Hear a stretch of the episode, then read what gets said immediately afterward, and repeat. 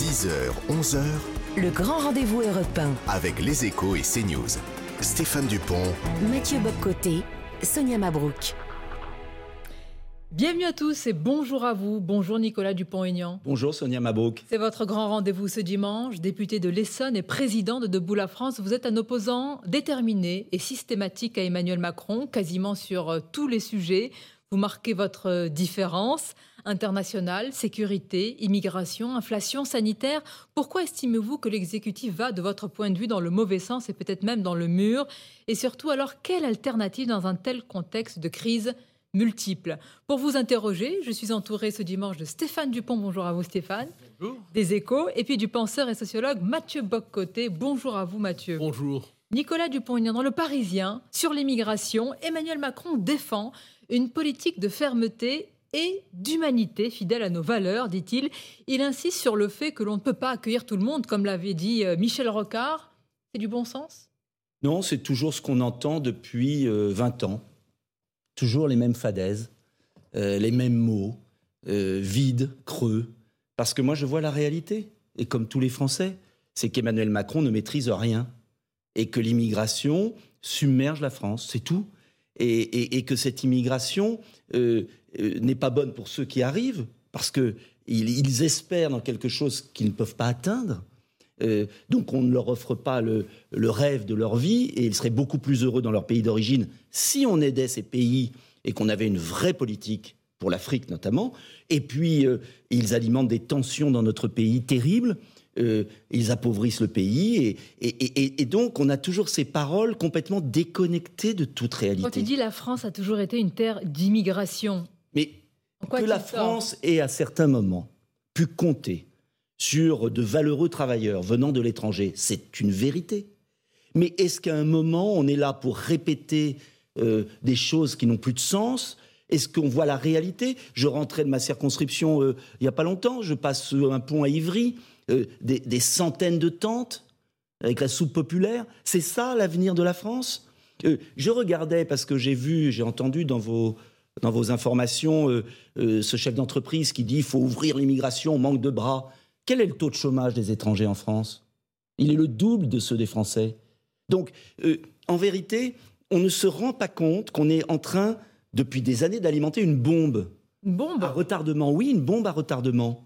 Parce que moi, je me réjouis pas d'avoir des ghettos dans mon pays. J'ai pas envie de voir ça. Sans parler du problème financier, parce qu'on est quand même le seul pays au monde qui finance tout cela. Donc, c'est un coût exorbitant pour les finances publiques. Alors, une bombe, mais de quelle manière pourrait-elle exploser?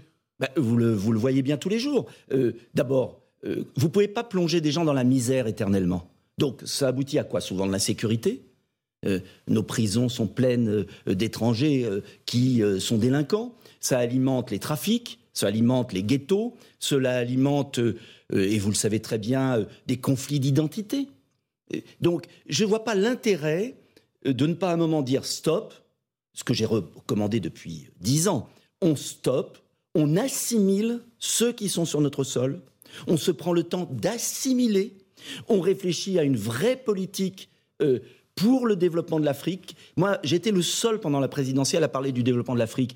Euh, on va doubler de population, un milliard de plus, un milliard trois de plus, pas en 50 ans, en 30 ans. mais, c'est un défi colossal. Et est-ce qu'on va euh, euh, déstabiliser toute l'Europe? Parce que c'est la chute de Rome, là. La réalité économique, Stéphane Dupont, sur Thierry Marx. Vous y faisiez allusion, là, le chef Thierry Marx, dans le journal du dimanche, dit il, il faut des titres de séjour pour les métiers en tension, on n'arrive plus à recruter les entreprises, les, restaurants, euh, certains sont obligés de fermer certains jours parce qu'il n'y a pas de personnel. Qu'est-ce que concrètement, qu'est-ce qu'il faut faire euh, Alors, euh, il y a un vrai problème. Pour autant, comme je vous le disais, vous pouvez faire venir encore plus d'étrangers en France. le taux de chômage est le double.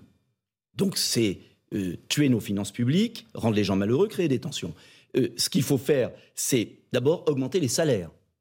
Parce qu'il faudrait peut-être un jour qu'on comprenne dans notre pays qu'avec le salaire minimum, non, Emmanuel Macron. Non. Ah bah si. Eh bien justement. Ah. Vous contestez cette euh, thèse Bien sûr, euh, économique. Parce que moi, ce que j'ai proposé en 1968, les charges salariales euh, sur votre feuille de paie, salarié, pas patronale, salariale, ça représentait 8% du salaire. Aujourd'hui, on est à 25%. Ça veut dire que les salariés, le patron verse un salaire net, un salaire brut qui est Très peu de charges sur les bas salaires. Et non, non, c'est pas vrai. Les charges salariales, vous parlez des charges patronales, les charges salariales. Parce que la feuille de paie, quand vous avez votre feuille de paie, déjà le salarié il a 25% en moins. Donc le patron estime qu'il verse un salaire brut correct, le salarié reçoit 25% de moins. Ce que j'avais proposé pendant la présidentielle, c'est il faut diminuer les charges salariales pour redonner du pouvoir d'achat aux Français sans peser sur les entreprises. Ça, c'est le premier point. Et si les gens, vous savez, moi j'ai visité pendant la campagne des, des EHPAD. Et alors je demandais, mais est-ce que vous avez du mal à trouver des salariés? La quasi-totalité des EHPAD me disaient, on ne trouve pas. Et puis un jour, j'arrive dans un EHPAD, et la directrice me dit, moi, moi j'ai une file d'attente. Et pourquoi? Bah Parce que je paye mieux. Et oui, je paye mieux, j'ai moins d'absentéisme. Donc il y a un moment, si on ne comprend pas qu'il faut augmenter les salaires en France, que le pouvoir d'achat est totalement exsangue, que les gens, pour travailler, ils ont besoin d'être payés. Et puis, il faut lutter contre l'assistanat. Est-ce que les entreprises peuvent augmenter ces... Les entreprises y gagneront. Et il faut lutter contre l'assistanat, bien évidemment aussi c'est ma réforme RSA contre une journée de travail. Nicolas Dupont, on va revenir sur l'aspect économique. Je veux rester un peu plus aussi, c'est lié évidemment à l'immigration. Qu'est-ce que vous répondez à ceux qui disent les Français, certains Français ne veulent pas faire ces métiers-là, que ce soit dans la restauration, dans les travaux agricoles? C'est pour ça que Thierry Marx vous dit eh ben, il faut un titre de séjour pour les métiers en tension. Est-ce que lui oui n'est pas dans le concret? Oui et non. Il y a des exemples. Quand euh, c'est il y a longtemps, quand pour les éboueurs à Paris, il y a eu une vraie politique de rémunération, de conditions de travail, eh bien, il y a des Français qui les qui les ont pris, ces boulots. Et puis je vous rappelle qu'il y a des étrangers en France au chômage. Donc, avant de faire venir du monde en plus, parce que j'entends la petite musique très bien organisée par le gouvernement, c'est pour légitimer la destruction du pays. On ne peut plus accueillir davantage de gens en France. le gouvernement vous prépare la destruction le gouvernement du pays. Veut le détruire le pays. prépare cette petite musique, mais qui n'est pas seulement gouvernementale, c'est au niveau de l'Union européenne. Ah euh, c'est désarmer désarmer euh, l'esprit des Français en leur disant, eh bien, euh, allez, accepter toute vague d'immigration, c'est pour votre bien, c'est pour travailler. Il y a suffisamment de gens au chômage en France, il y a suffisamment de gens au RSA, il y a suffisamment d'étrangers en situation régulière qui ont besoin de travailler. Il y a suffisamment de chômeurs de plus de 55 ans. Si on augmente les salaires en baissant les charges, si on aide nos entreprises, si on réduit l'assistanat, je peux vous dire qu'on trouvera On comprenne bien. Pour vous, il y a un plan qui est euh, presque scénarisé. Il n'y a pas un plan, scénarisé. Mais regardez les écrits de l'Union européenne. Tout est écrit. Il est écrit, il faut faire venir des millions de travailleurs étrangers. Mais ce qu'on va gagner, ce que vont gagner, je le dis aux chefs d'entreprise, ce que vont gagner les chefs d'entreprise à court terme, on va le perdre en coûts sociaux considérables. Le pays s'appauvrit, on ne peut pas nourrir la terre entière. Alors, prenons un exemple très concret 320 jeunes migrants, euh, le terme est, euh, ambigu, oui. Euh, campent toujours avec leur tente devant le Conseil d'État et réclament un hébergement d'urgence. C'est leur droit? Mais non, expulsion. Mais il faut arrêter. D'abord, il faut rétablir le délit de clandestinité qu'a aboli François Hollande. Il faut contrôler nos frontières. Il faut examiner les demandes d'asile aux frontières dans des centres de rétention ou dans les pays d'origine. Il faut les, il faut les expulser. D'accord. Mais enfin, faut arrêter. Vers où, pardon Mais jusqu'où bah, Vers un pays d'origine. Oui, mais c'est ça ce qui est compliqué. Ah, mais oui, mais bien sûr que c'est difficile. mais à ce moment-là, on a l'arme des visas, on a l'arme de l'aide au développement. Euh, on ne peut pas continuer. Il faut rétablir nos frontières nationales. Mais on connaît tout, tout ça. Mais c'est curieux, l'Algérie le fait. Eh ben, vous poser mais attendez, je vais vous donner. Sonia Comment le fait-on? Comment on tape du poing sur la table avec un pays qui a tant de richesses sur le gaz? Et je crois que le gaz, on en a un peu besoin en ce moment. Mais je vais vous donner un autre exemple. Pourquoi l'Europe serait le seul espace mondial à ne pas contrôler ses frontières? Le Maroc contrôle ses frontières, Israël contrôle ses frontières, euh, le Japon contrôle ses frontières, euh, et l'Europe est la zone qui a... C'est une démission morale, intellectuelle. Euh, on a les moyens de contrôler nos frontières, mais il faut rompre avec tout ce qui a été fait depuis 30 ans. C'est-à-dire qu'il ne faut plus obéir au Conseil d'État, il faut revoir nos lois, il faut ne pas euh, euh, respecter les règles de l'Union européenne. Lois. Vous posez la question, c'est un peu vague quand on dit État de droit. Référendum. En sortir Référendum. Non, pour vous parler de quoi? Euh, L'État de droit, vous dites changer non. les lois. revoir nos lois. Si vous, bah, c'est pas aux juges de, de gouverner. C'est aux Français. Et j'avais proposé un référendum sur l'immigration. C'est quand même le seul domaine depuis 40 ans où les Français n'ont jamais eu leur mot à dire. Avec quelle question, monsieur bah, Une question très simple. Euh, est-ce qu'on passe à un blocage de l'immigration temporaire, suspension, suspension du regroupement familial, suspension des aides pendant 5 ans aux nouveaux migrants, euh, une immigration uniquement de travail, Il peut y avoir sur certains secteurs des quotas très précis, mais très petits. Et puis, euh, on expulse, on raccompagne, on met en place une vraie politique du développement en Afrique, on coopère avec les États voisins en jouant. Tout a l'air si simple en vous écoutant. Mais c'est pas Pourquoi simple. ne l'a-t-on fait? Mais c'est pas. Je vais pas vous dire que c'est facile. ça fait 20 ans qu'on entend ce discours. Non, ça fait 20 ans qu'on entend le discours du président de la République. Fausse fermeté, pseudo-humanité, euh, désagrégation de la société française. Euh, Vous avez dit quelque chose d'important. Vous avez dit il faut stopper d'un côté les flux et ensuite assimiler les, ceux qui sont déjà Bien présents. sûr. Mais cette question, on l'a posée, je crois, à tous les candidats à la présidentielle. Ils nous disent tous assimiler, enfin assimiler maintenant. Mais à la question comment Ah bah, Alors, ça- non, mais franchement, la réponse vient pas, Pas facile. plus fermes. Et je vous pose la question comment C'est pas facile. L'école de la République, arrêter euh, euh, cet état d'esprit qui règne dans notre éducation nationale, euh, c'est-à-dire tout miser sur l'apprentissage du français, ne rien céder sur les coutumes, rien céder sur les coutumes, c'est-à-dire être ferme, par exemple la polygamie, l'excision, beaucoup qui à continue. Non, ça, c'est pas dans l'école. C'était à part, bien évidemment. Euh, euh, euh, par euh, le rétablissement d'un service national, un service civique de trois mois que j'avais proposé pendant la présidentielle. Alors, l'assimilation, ça se décrète pas. L'assimilation, c'est un processus extrêmement lent. Et voilà pourquoi il faut absolument bloquer l'immigration. Parce que, en même temps, dans notre pays, en même temps, il y a de l'assimilation. Il y a des quartiers extraordinaires. Moi, dans ma circonscription, j'ai des quartiers, les gens s'assimilent. Simplement, le problème, c'est qu'il en revient toujours davantage. Mais comment vous faites? Euh, Certains disent, Nicolas Dupont-Aignan, que la question n'est plus de savoir si on est pour ou contre l'immigration, mais comment un petit peu euh, appréhender ou gérer ce flux Immigra- euh, migrants climatiques, économiques, politiques, etc. Est-ce que la question encore est entre les mains des responsables politiques Mais des elle doit l'être. Sinon, vous aurez la guerre civile dans notre pays, l'appauvrissement. Mais quand vous avez des villes, quand vous avez des Français ou des étrangers en situation régulière, parce qu'il y a beaucoup d'étrangers qui respectent nos lois, et on leur doit euh, respect. Mais quand vous avez des gens qui dorment dans leur voiture, qui, j'ai des gens dans ma circonscription qui dorment dans leur voiture et qui travaillent, et qui voient au même moment que le gouvernement euh, loge des demandeurs d'asile, les fait passer en priorité. Vous croyez que c'est normal d'avoir travaillé toute une vie, de dormir dans sa voiture et de voir arriver sous prétexte d'un verbiage euh, absurde Et de surcroît, il faut absolument... D'ailleurs, je remarque que la plupart des pays du monde ne cèdent pas à ce terrorisme intellectuel. Pourquoi les Éthiopiens Éthiopiens vont pas en, en- en Arabie saoudite? Demandez au roi d'Arabie saoudite.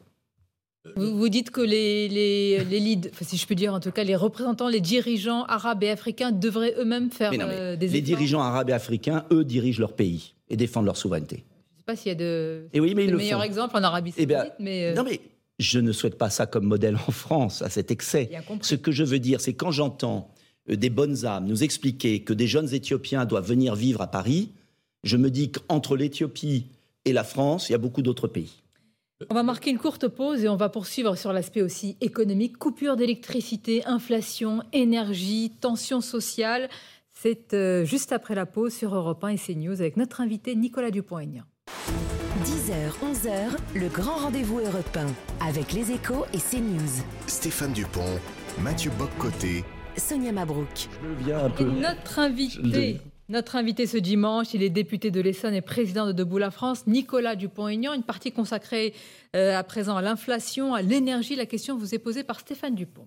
Oui, Nicolas Dupont-Aignan, euh, les Français parlent que d'une chose depuis une semaine. Y aura-t-il des coupures de courant cet hiver? Euh, Alors, le président Macron, dans le Parisien, se veut rassurant. Il dit pas de panique, ne vous inquiétez pas, euh, ça sera vraiment en dernier, en dernier, recours. Est-ce que c'est de nature à vous rassurer? Non, non, très franchement, là aussi, cette interview, elle est intéressante d'ailleurs, parce que elle montre la totale déconnexion du chef de l'État. C'est Alice au pays des merveilles, quoi. Euh, il vit sur un nuage, ou il fait semblant, je ne sais pas. Euh, mais d'abord, c'est lui qui est responsable de la situation, totalement. Il a fermé Fessenheim. Non, mais j'ai retrouvé un tweet d'Emmanuel Macron et un autre d'Elisabeth Borne, parce qu'il faut quand même que les Français sachent. 2018 et 2020. 2020. Elisabeth Borne se félicite de la fermeture de Fessenheim et ajoute et on va en fermer 14 autres de plus. Vous savez ce qu'il vous dirait aujourd'hui? Ah bah il nous dit bah voilà. de braquet. Et voilà, mais vous savez, Si un chef d'entreprise euh, commet une erreur aussi grave, il est viré. Euh, si un ouvrier monte à l'envers une voiture, il est viré. Si vous, vous faites une audience catastrophique, on ne vous garde pas. Non, mais là. les Français ont eu l'occasion de virer Emmanuel Macron, ils ne l'ont pas fait. Mais oui, malheureusement. Euh, mais je pense qu'ils le regrettent de plus en plus. En tout cas, l'enjeu, c'est quoi? C'est qu'il a quand même détruit la filière nucléaire. Mais le pire, le pire, c'est qu'il continue. Et je vais vous dire pourquoi il continue. On a un projet de loi demain à l'Assemblée nationale, à nouveau de promotion des fameuses énergies dites renouvelables. Bon. Et ce qu'il faut quand même dire aux Français, c'est que plus vous mettez des éoliennes qui euh, ne tournent pas quand il n'y a pas de vent, plus vous êtes obligé d'importer du gaz pour compléter. Et on est dans une situation folle où le gouvernement a commis une erreur grave sur Fessenheim, qui va nous mettre en pénurie peut-être cet hiver s'il fait froid, je ne le souhaite pas. Euh, mais on va encore nous faire voter, et j'espère que le Parlement va réagir, euh, demain, enfin la semaine prochaine, un projet de loi qui subventionne encore les énergies renouvelables, alors que ces énergies renouvelables sont une hérésie en termes environnementaux, puisqu'il faut compléter par du carbone, le gaz ou le charbon, une hérésie financière, coûte une fortune, il faut revoir le réseau, une hérésie en termes d'efficacité énergétique. C'est 100% nucléaire. Pour Nicolas Dupont-Aignan, ah, c'est 100% il faut, il faut parfois du renouvelable hydroélectrique, parce que moi je ne suis pas anti-renouvelable par principe, du solaire qui peut être utile sur les maisons, pour les chauffe-eau, dans le sud de la France, c'est très utile, mais le rendement énergétique, et je veux le dire aux Français, il y a une confusion. Quand le président de la République, c'était très intéressant, a inauguré les éoliennes à Saint-Nazaire, j'ai lu dans tous les journaux, euh, ah, c'est la moitié de la consommation de la Loire-Atlantique. Mais ça, c'est la puissance installée. Installée.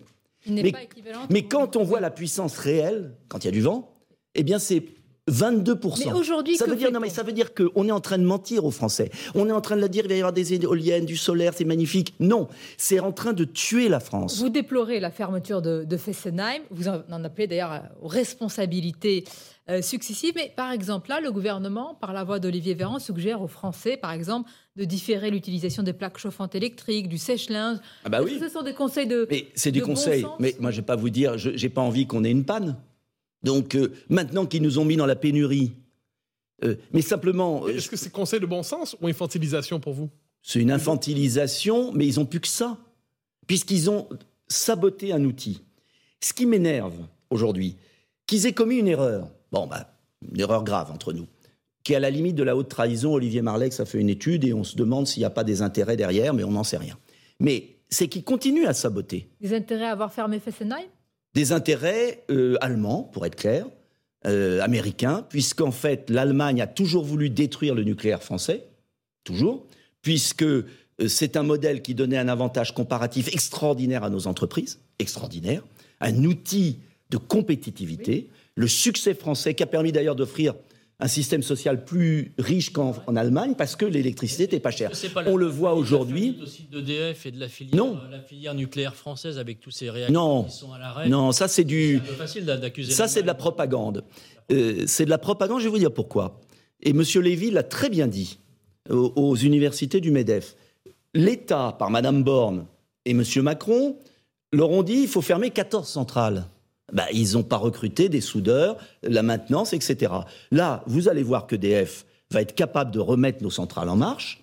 Et il faut investir dans le nucléaire, il faut remettre en marche Fessenheim, même si ça prendra quelques années, parce que ça prendra moins de temps que d'en construire une nouvelle. Et il faut surtout, le plus important concrètement là maintenant, pour alléger la peine des entreprises et de nos artisans qui sont en train de faire faillite, il faut revenir à un prix national de l'électricité comme l'Espagne et le Portugal, car nous produisons à 50 euros le mégawatt et nous vendons à 400 ou 500. Sortir du marché européen. À tout de suite. C'est tout de suite. Si j'étais en responsabilité, je ferais comme les Espagnols et les Portugais. Mais est-ce que les Espagnols et les Portugais sont en dehors de l'Union européenne, à votre avis?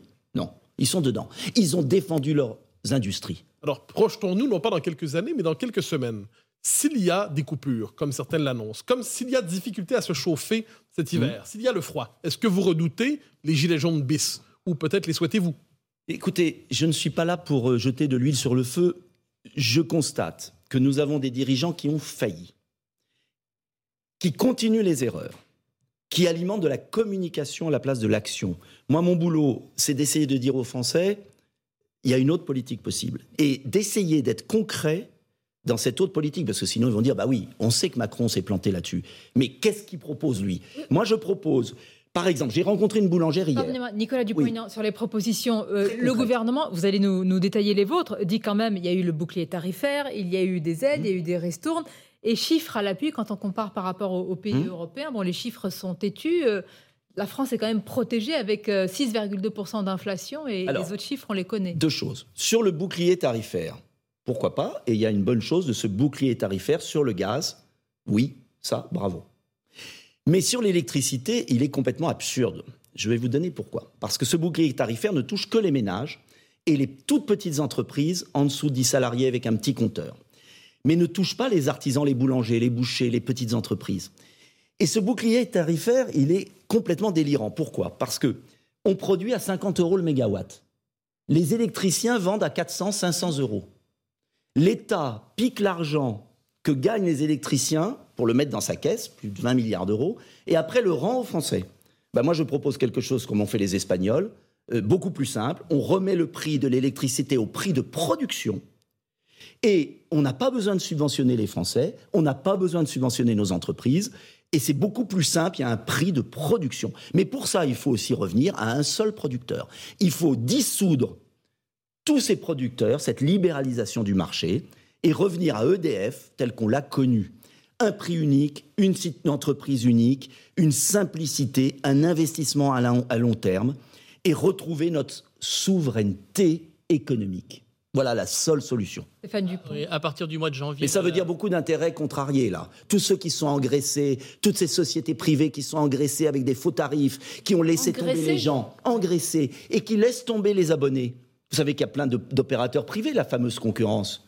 Plein d'opérateurs privés qui ont laissé tomber les abonnés. Ils ont fait des profits ils ont fait sur des le dos profits des- de la d'abord, crise des et puis quand ils sont en perte, c'est l'État qui doit payer.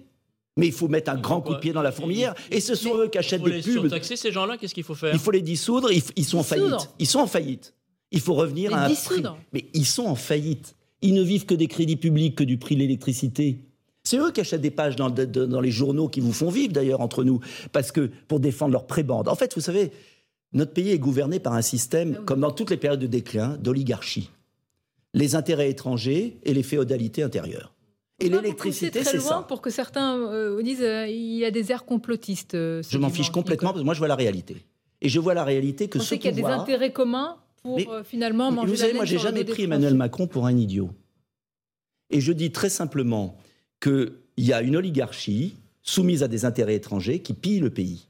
Et en matière nucléaire, en matière d'électricité, je peux vous dire, les entreprises allemandes qui vendent leurs éoliennes, les entreprises chinoises qui vendent leurs panneaux solaires, et, les, et EDF qu'on a cassé. Je, je vous cite depuis quelques minutes. Haute trahison, volonté de Oui. détruire le pays, oligarchie qui pille le pays. Oui, Alors, pour vous, les élites françaises, le gouvernement français, Emmanuel Macron participe à cette entreprise Oui. de destruction de son propre pays, Oui, volontairement. Volontairement parce l'étranger. Il veut qu'il détruire il son pays. obéit à des intérêts étrangers. C'est une accusation. Structurellement. Mais une il- accusation Emmanuel qui Macron est- veut détruire son propre Non, pays. il le veut pas. Il obéit à des intérêts étrangers et il ne défend pas l'intérêt national. Olivier Marlex l'a très bien C'est quand même une analysé. accusation assez Très grave, pas assez grave. mais je l'assume. Vous l'assumez. Je l'assume parce que vous pouvez pas être idiot à répétition.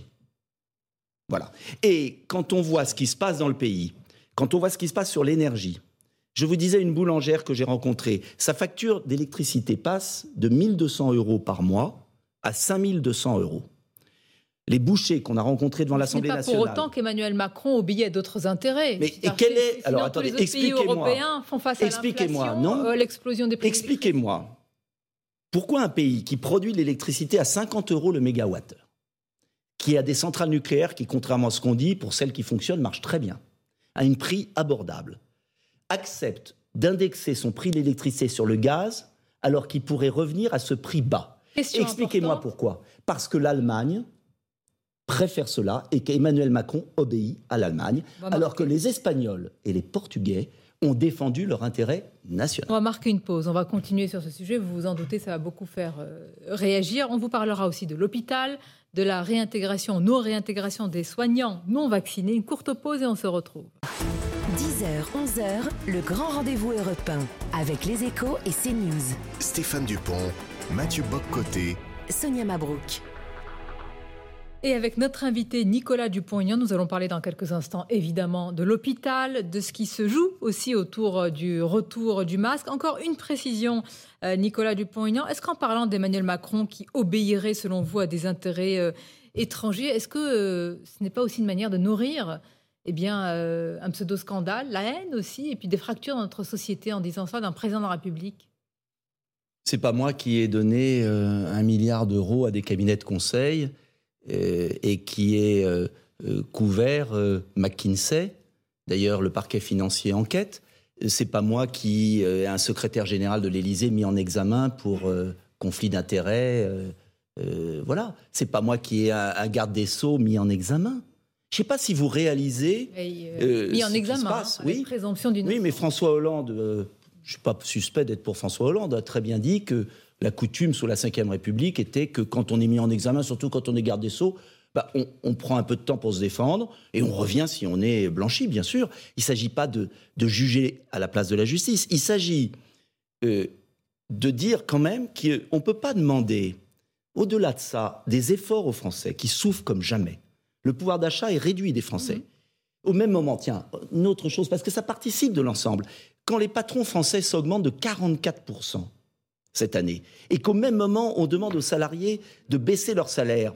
Ça participe de ce sentiment euh, qui est juste, qui est vrai, que le peuple doit souffrir pour qu'une classe supérieure continue leurs petites affaires. Ça, je ne l'accepterai jamais. Je suis gaulliste.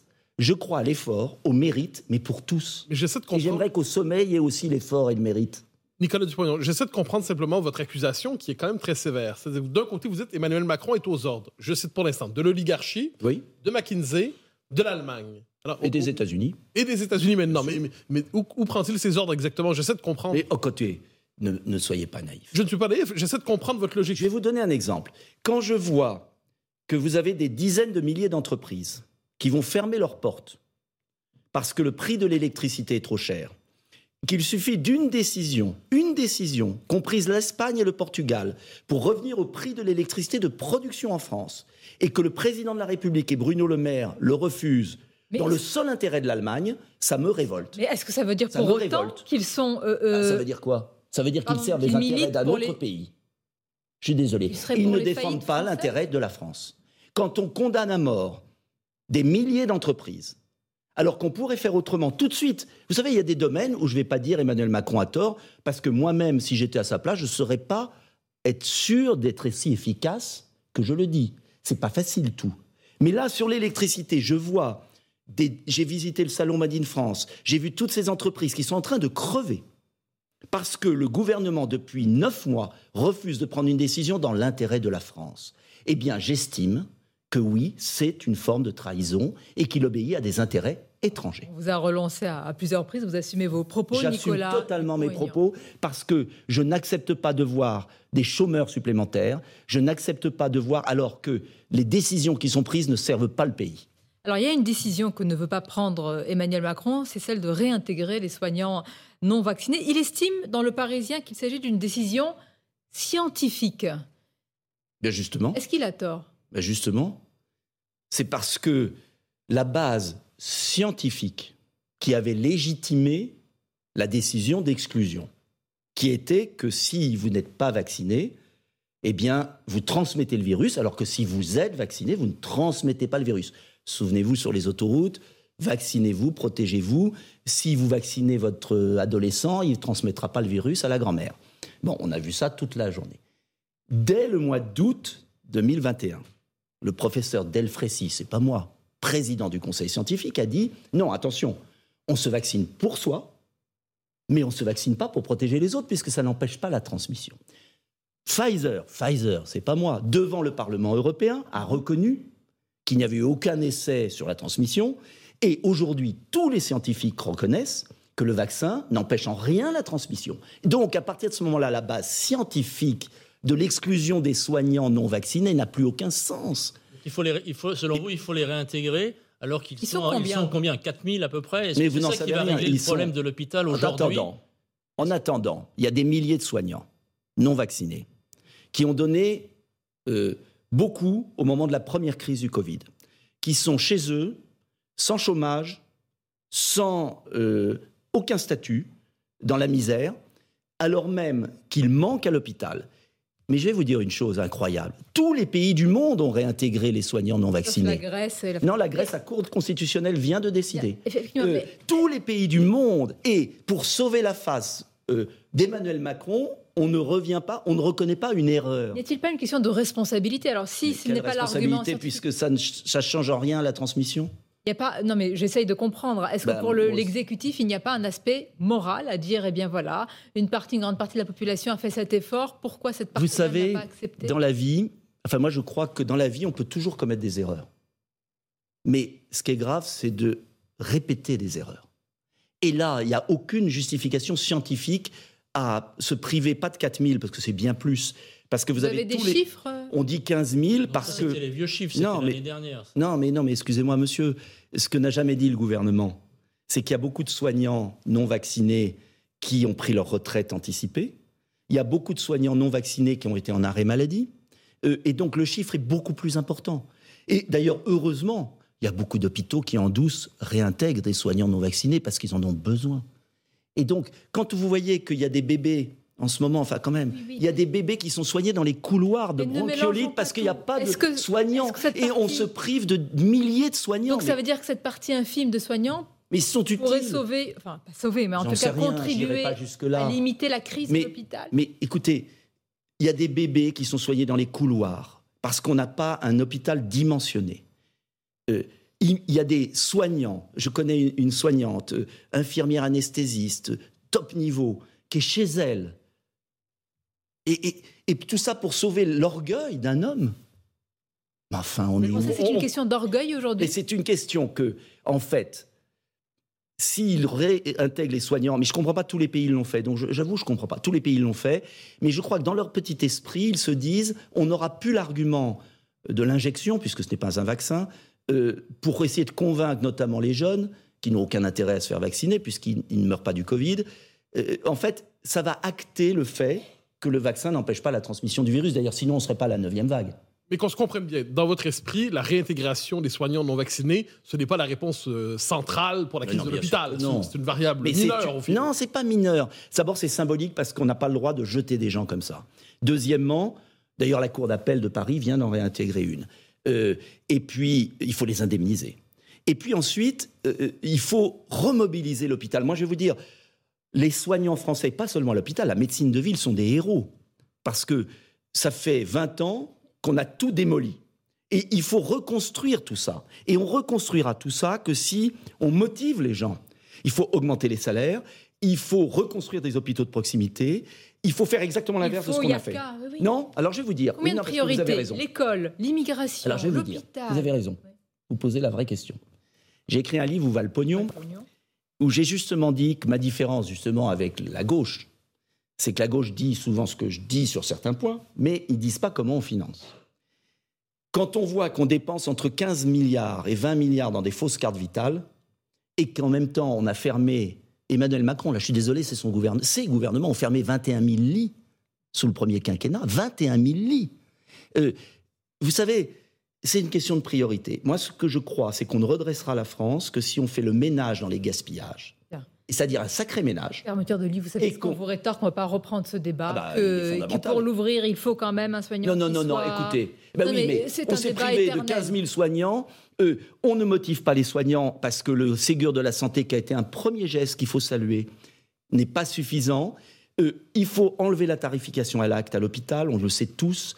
Euh, il faut euh, rouvrir, bien sûr, des hôpitaux de proximité, c'est-à-dire faire exactement l'inverse de ce qu'on continue de faire. Ça coûtera de l'argent, mais cet argent sera bien investi.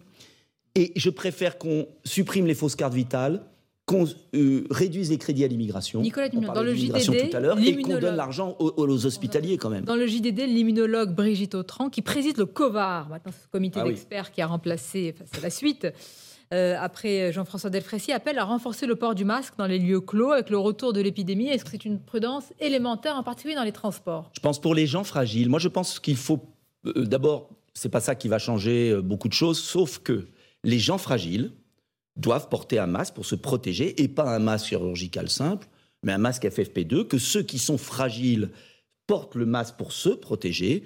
Mais le reste, c'est du, folklore, euh, puisque c'est pas ça qui va empêcher quoi que ce soit. D'ailleurs, sinon, on ne serait pas la neuvième vague.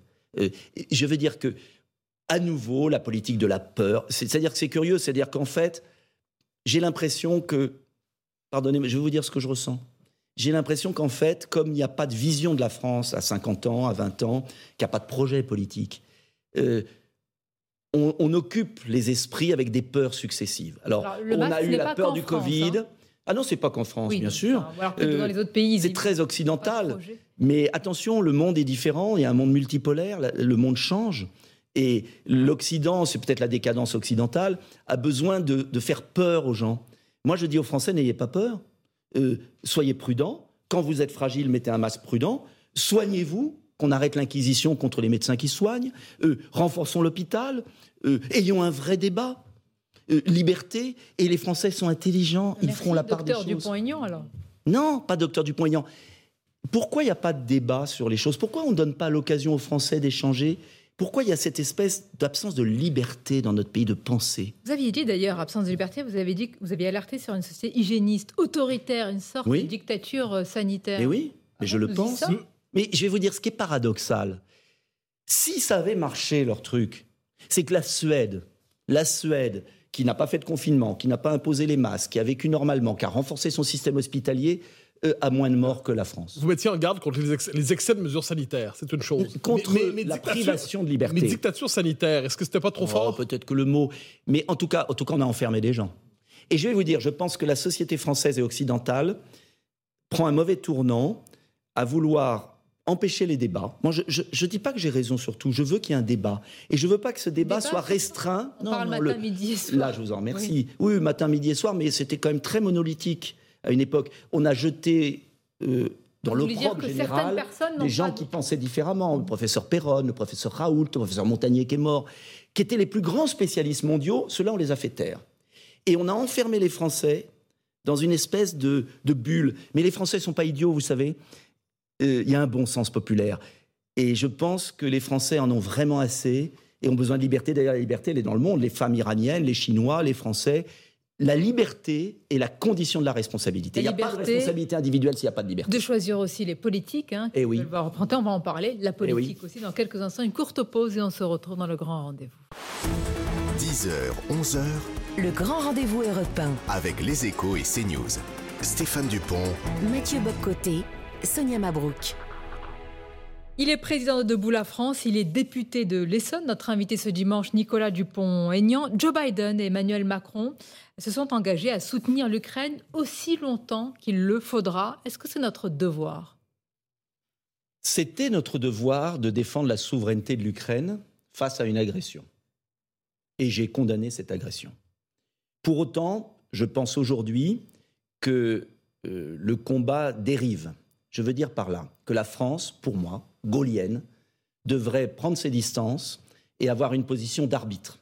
Car aujourd'hui, l'objectif de Zelensky, c'est plus de défendre l'Ukraine, c'est, en sacrifiant son peuple, d'être l'instrument de la destruction de la Russie. et c'est une très grave erreur. Sacrifier son très grave erreur, oui. Euh, le, peuple ukrainien souffre comme jamais parce que euh, aujourd'hui, on est parti dans une dérive. Et je persiste à penser d'abord que ce conflit aurait pu être évité si la France avait fait respecter les accords de Minsk, que les torts sont beaucoup plus partagés qu'on ne le dit, euh, et qu'il faut maintenant, maintenant, je finis parce que c'est une affaire tellement grave, maintenant que la Russie est affaiblie, que c'est le moment, et ce serait le, rôle de la France, comme le fait très bien d'ailleurs Israël ou la Turquie, pour une fois, moi qui suis très hostile à la Turquie dans certaines positions, la Turquie a eu une position beaucoup plus intelligente.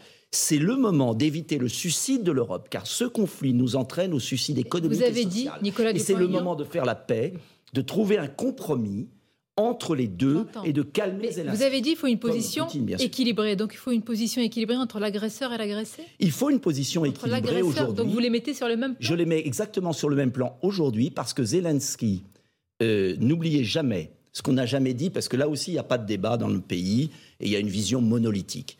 Euh, L'Ukraine a bombardé pendant huit ans le Donbass. Le Donbass est une zone russophone qui est à la frontière du monde slave, de la Russie et de l'Ukraine. L'Ukraine a été russe jusqu'en 1991. Ne l'oublions jamais. Je ne légitime en rien. Soviétique, malgré elle. oui.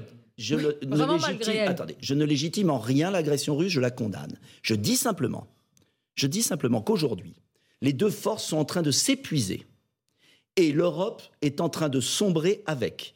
Car n'oubliez jamais que ce conflit favorise la Chine et les États-Unis, pousse dans les bras de la Chine la Russie, nous met en situation de crise économique et sociale, tout ça pour le Donbass, zone de 3 millions et demi d'habitants qui est moitié russe, moitié ukrainien. Concrètement, qu'est-ce qu'il faut faire il faut, il faut arrêter les livraisons d'armes. Il à- faut absolument arrêter les sanctions économiques.